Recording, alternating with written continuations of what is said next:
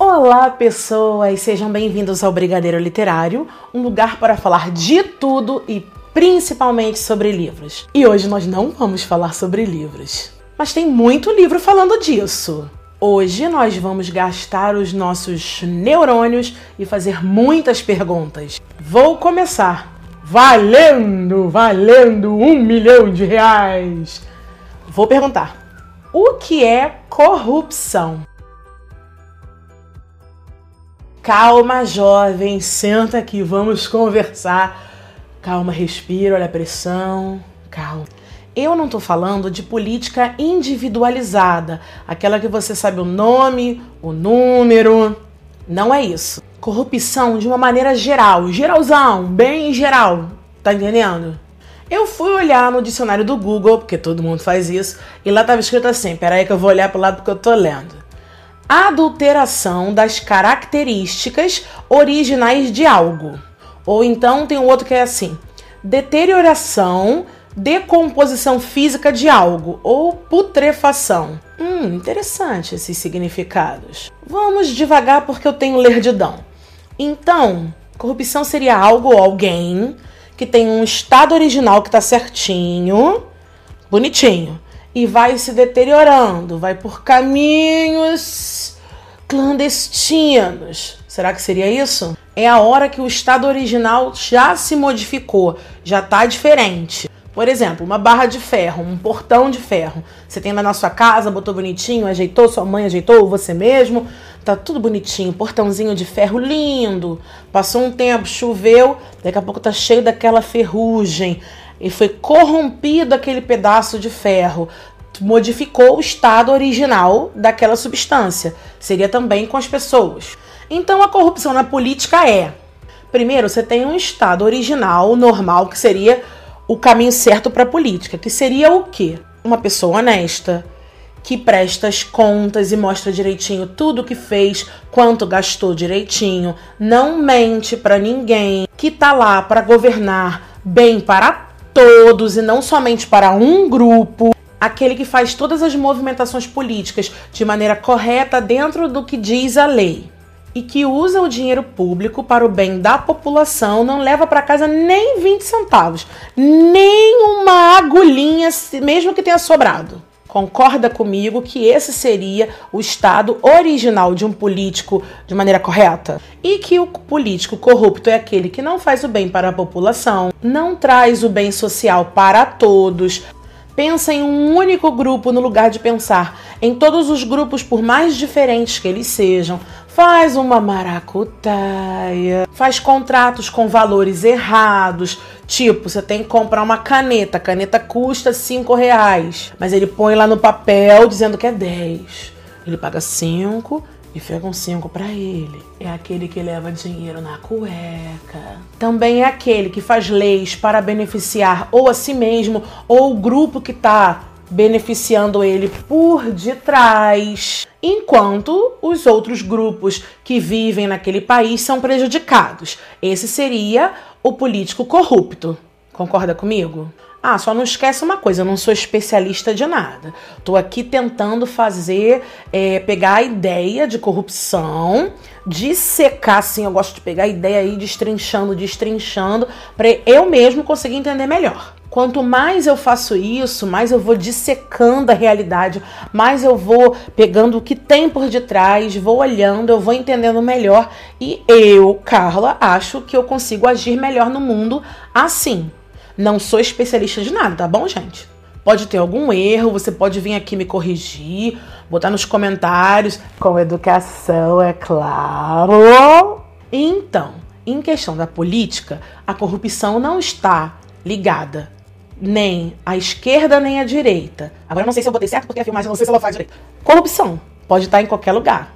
Se o político age de maneira desonesta, ele pode se considerar de esquerda, direita, centro, dentro, fora, universo, interno, no que for. Se ele mente, faz coisas erradas, ele é corrupto. Fácil, identificamos os políticos corruptos. Praticamente todo mundo, né? Mas vamos à pergunta difícil agora. A pergunta de um milhão de reais. Você é corrupto? Claro que não, Carla. Pô, qual é? Eu sou corrupto? Que isso? Ai, ainda bem que não. Que bom que você nunca fura fila, não compra objetos piratas, não faz gato de luz, não faz gato da TV a cabo, também não faz ligação clandestina da água, não faz gato da internet, não pega livro PDF na internet, não mente no imposto de renda, não cola nas provas, não leva material do trabalho para casa, como papel, algodão, café, não faz esquemas para conseguir aposentadoria antes do tempo ou auxílio auxílio-desemprego, não estaciona em lugar que não pode, não dirige pelo acostamento, não usa o Waze para descobrir onde tem a blitz e passar em outro lugar porque a sua carteira tá com a data de validade vencida. Não pega atestado para faltar ao trabalho dizendo que tá doente quando não está não aceita terreninho dado por político na época de eleição, não aceita nem óculos, nem dentadura, nem ligadora, nem exame de vista grátis, não é? Nada disso que os políticos oferecem na época de eleição, nada disso você faz. Ufa, que bom! Se identificou com alguma dessas coisas? Eu também. Todo mundo ainda tem um grau de corrupção dentro de si. Agora vamos dificultar um pouco mais as perguntas, tá bom? Fomos fazendo perguntas mais gerais, fomos dando exemplos mais próximos, agora vamos piorar a situação. Vamos usar outros exemplos. Lembra quando saiu na televisão falando sobre os guardiões do Crivella? Vamos relembrar. O prefeito estava sendo suspeito de que ele convocava algumas pessoas, pagava para que essas pessoas ficassem na frente dos hospitais, não deixando os pacientes insatisfeitos dizerem que o serviço estava ruim, não podia dar entrevista, não podia falar e eles queriam que só falasse que estava tudo lindo, cada uma dessas pessoas estava ganhando mais ou menos entre 3 mil e 6 mil reais. Lembra desse caso? Pegar o dinheiro que era por uma questão pública para a melhora do hospital, você pagar pessoas que não eram funcionárias para poder mascarar as informações, dizendo que estava bom quando não estava. Não podia dar entrevista, que é poder dizer à população o que está acontecendo, mesmo que seja da emissora que você não gosta. Tudo bem, mas ela tem que ter o direito de fazer esse tipo de entrevista e chegar pra gente na televisão de maneira equivocada. A gente ia achar que estava tudo lindo quando na verdade não estava. Primeiro, é errado porque o dinheiro é para poder ir para o hospital, uma questão pública. Depois, se o atendimento está ruim, a gente tem o direito de dizer que está ruim e também de saber que está ruim. E eles estavam ganhando um absurdo, às vezes 3 mil, 5, 6 mil reais. Muito mais do que os policiais, os enfermeiros, os médicos e os professores. Muito mais mesmo bem mais que os professores, tá? Ficou indignado com esse caso? Mas agora vamos para a parte complicada da análise. Ó, Ninguém precisa responder. Me mandar que não. É, você responde para você mesmo, tá? Que é isso que eu quero. Deixar você incomodado tanto quanto eu fico incomodada. Pensa no caso, visualiza tudo. Gente ganhando para fazer coisa errada, aquilo tudo. Agora a pergunta de ouro é: você está chateado pelo caso de corrupção ou pelo lugar que você ocupa nesse problema? Se você estivesse no lugar daquele cara que tivesse naquele esquema ganhando 6 mil reais, você ia estar chateado?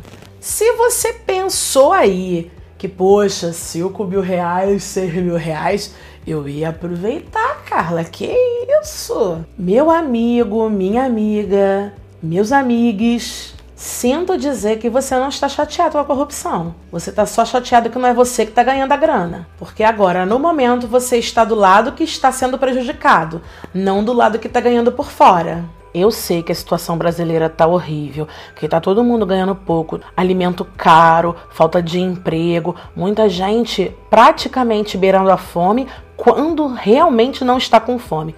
Eu sei disso, tá? Mas pensa aí, e se o motivo de você ganhar esses 5 mil for algo ilegal? Sinto dizer que nesse caso, se você tivesse ganhando 5 mil reais, você tivesse, ó.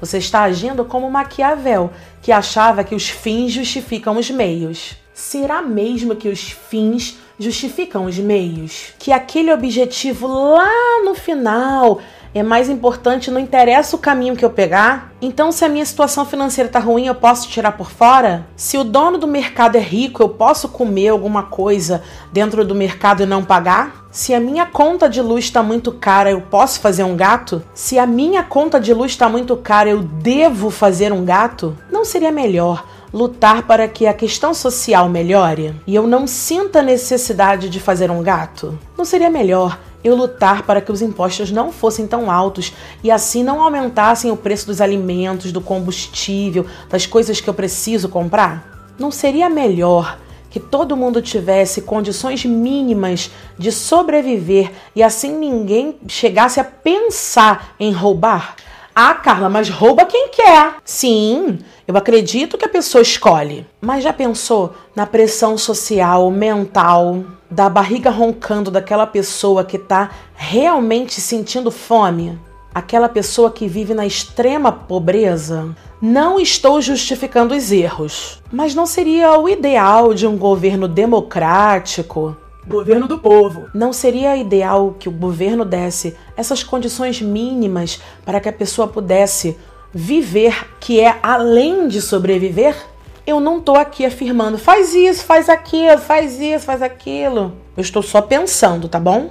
é que essas coisas ficam rondando na minha cabeça. Eu sempre lembro do livro Os Miseráveis, do Vitor Hugo. Os Miseráveis é um musical que eu chorei igual bezerro desmamado. Nele conta a história do Jean Valjean, que ele ficou 19 anos preso porque ele roubou um pão. Um pão! Porque a irmã e os seus sobrinhos estavam morrendo, literalmente morrendo de fome. Morrendo de fome! E esse caso não foi, ah, uma coisa de escritor, foi inventado. O restante do musical, claro, né? Do musical não, do livro, perdão. O restante do livro foi inventado, porque aí foi da imaginação dele, da criatividade do escritor. Mas a situação de ter alguém que roubou um pão e foi preso durante muito tempo roubou um pão porque estava morrendo de fome mesmo, ele tirou de um caso que ele leu no jornal. Então vamos começar a fazer um exercício mental. É uma sugestão só, tá bom? Cada vez que você ouvir uma notícia de corrupção, você vai pensar mais ou menos assim: eu sou contra toda aquela situação?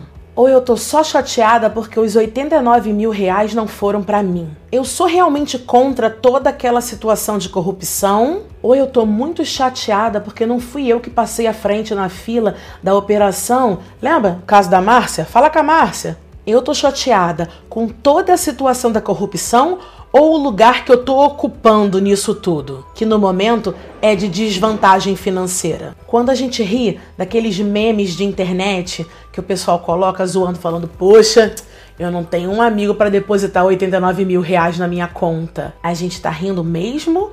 Ou a gente gostaria de ter um amigo para depositar ilicitamente 89 mil na nossa conta? Ou 20 mil? Ou abrir uma franquia de qualquer coisa, tipo chocolate, e fazer movimentações ilegais. Será? Será que eu tô chateada com a situação? Ou estou chateada porque não sou eu, não é com a minha família que aquele dinheiro está indo?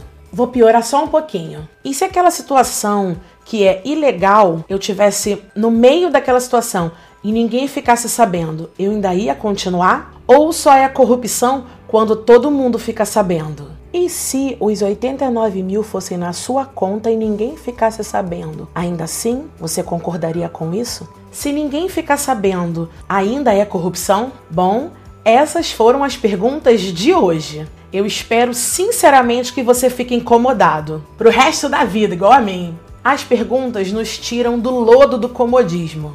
Eu espero que vocês ainda me queiram bem depois desse vídeo, tá bom? Eu aguardo vocês nos próximos vídeos para falar de livros, de música, de questões filosóficas, falar mal do presidente ou tentar coisas inusitadas. Que tal? Até o próximo vídeo, gente. Beijos. Tchau, tchau.